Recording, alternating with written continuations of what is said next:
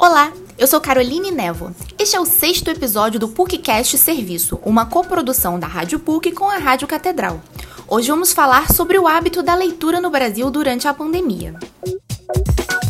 O mercado editorial brasileiro já enfrentava uma forte crise com o fechamento das grandes livrarias. Uma das saídas foi investir no digital, seja com vendas online ou novos produtos como livros eletrônicos e audiolivros. O professor do Departamento de Comunicação Social da PUC Rio, Felipe Gomberg, explica que esta vertente ganhou destaque por conta do isolamento social. Gomberg, que também é coordenador da editora PUC Rio, contou que diversas editoras aproveitaram o momento para aumentar seus catálogos online e reforçar a presença da marca em redes sociais. Para o professor Felipe Gomberg, o hábito da leitura pode ter sido fortalecido durante os primeiros meses da quarentena, momento em que o livro atuou como um companheiro. É, eu acredito que a pandemia ela pode ter reforçado, sim, o hábito da leitura ou até recriado o hábito da leitura em pessoas que estavam é, um pouco distanciadas do universo do livro, tá? É, isso porque é, com a pandemia a gente ficou mais em casa e a gente tinha que variar, digamos assim, né, o nosso cardápio de, é, de cultura, né? Segundo a estudante de comunicação social da PUC Rio, Fernanda Vidon, sua relação com a leitura começou por acreditar, quando criança, que aqueles que tinham o costume de ler eram pessoas maduras e adultas.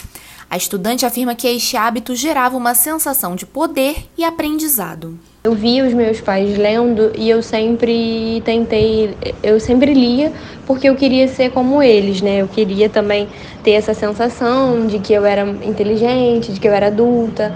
É, eu acho que é uma sensação de poder que a leitura dá pra gente, no sentido de que quando a gente abre, a gente expande os nossos horizontes, né? A gente aprende mais coisas e, consequentemente, fica mais inteligente mesmo e adquire autonomia em diversos sentidos da vida. Com o isolamento e o uso excessivo da tecnologia por conta da mudança de rotina, Fernanda Vidon buscou uma forma de distração que causasse um impacto positivo em sua vida. Apesar da vontade, a estudante afirma que precisou recorrer aos e-readers por conta da praticidade. Eu já não tinha mais onde guardar os livros físicos e eu queria ler mais. Então eu pensei que o Kindle seria uma boa alternativa, né, para esse apelo que eu estava fazendo. Já para a vestibulanda Tamires Moraes, o livro físico e o e-reader são complementares, cada qual com sua vantagem. Para ela, enquanto o impresso remete à leitura tradicional, o e-reader, por ser compacto, é ideal para quem passa o dia fora de casa. A estudante conta que sempre teve na leitura um lugar de conforto, e esse sentimento foi reforçado durante os primeiros meses da quarentena. Para evitar notícias difíceis sobre a Covid-19, Tamires Moraes explica que preferiu focar na literatura e investir na aquisição de novos títulos para sua coleção. comprei bastante livro. O que eu achei diferente foi que eu comprei livros que são fora da minha zona de conforto. Não foram clássicos ou livros de romance e fantasia, foram livros para estudar durante esse período, estudar um pouco. Foram livros de história do Brasil, livros de filosofia, cultura. Foram livros diferentes dos que eu compro habitualmente. Por sua vez, a estudante de artes cênicas da PUC Rio, Amanda Guiar, conta que o costume da leitura cresceu conforme a quarentena se estendia. Embora tenha lido pouco nos primeiros meses de isolamento, por conta das poucas opções de lazer, voltou a ter nos livros bons companheiros.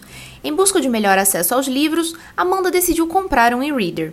A estudante relata que a aquisição a fez ler ainda mais. Eu contei que no primeiro mês que eu comprei o Kindle eu li cinco livros o que é um número bem bom para mim comparado ao número de livros que eu li antes, quando eu só tinha livros físicos. Então, influenciou de uma maneira muito positiva. Antes eu passava menos tempo lendo, eu acho que por não poder ler tanto à noite e coisas desse tipo, e agora eu leio praticamente o tempo inteiro e eu tô sempre com o Kindle do lado.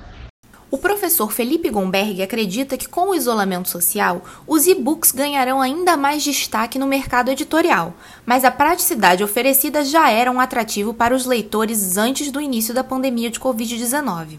Entre 2016 e 2019, o consumo de livros digitais cresceu em 115%, segundo estudo coordenado pelo Sindicato Nacional dos Editores de Livros e a Câmara Brasileira do Livro. Próxima sexta-feira, dia 17 de novembro, acontece a Black Friday, famosa pelas promoções que antecedem o Natal. Neste ano, por conta da pandemia, muitas empresas apostam no e-commerce para atrair o consumidor. Grandes sites varejistas como a Magalu, a Amazon e o Submarino já estão preparados com páginas voltadas para as ofertas da Black Friday. Alguns contam até com pré-ofertas. Apesar de ser uma data conhecida pelos descontos em eletrodomésticos e eletrônicos, os livros e e-books também estão entre os produtos com redução de preço, o que pode aumentar as vendas do mercado editorial. Este episódio do PUCcast Serviço é uma produção de Carolina Fernandes e Caroline Nevo. Edição de áudio João Gabriel Mancuso. A coordenação é do professor Célio Campos. Lembramos que a Rádio PUC faz parte do projeto Comunicar, coordenado pela professora Lilian Sabac. Voltaremos na próxima sexta-feira. Até lá!